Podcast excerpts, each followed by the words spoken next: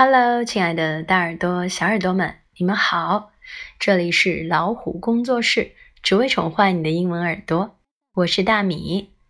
今天我们带来的英语口语天天练是这么一句话：Whose USB memory stick is this？这是谁的 U 盘？大米常常要去的地方里面就有打印室，你知道打印室的？好多机器，好多人，还有好多被匆匆遗忘的 U 盘，哈哈。有一次，我正要在电脑上读取自己的 U 盘，看见上面还有一个 U 盘没有退出，一回头看见一个捧着大叠资料正要离开的老外，我就脱口而出：“Whose USB memory stick is this? Is this yours, sir？” 正是他的。Oh yes, it's mine. Thanks so much. 那今天我们其实要说的就是用 whose 这一个特殊疑问词引导的疑问句，它是对所有格进行提问哦。谁的？谁的什么什么？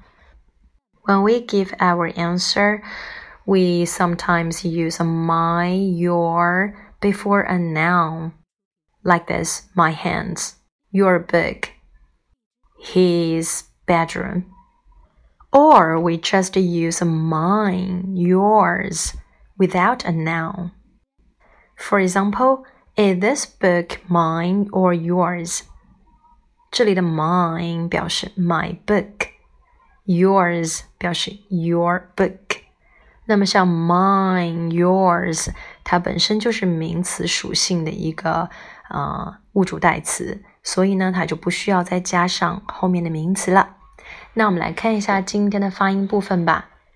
Whose，W H O S E，whose 长音 u，whose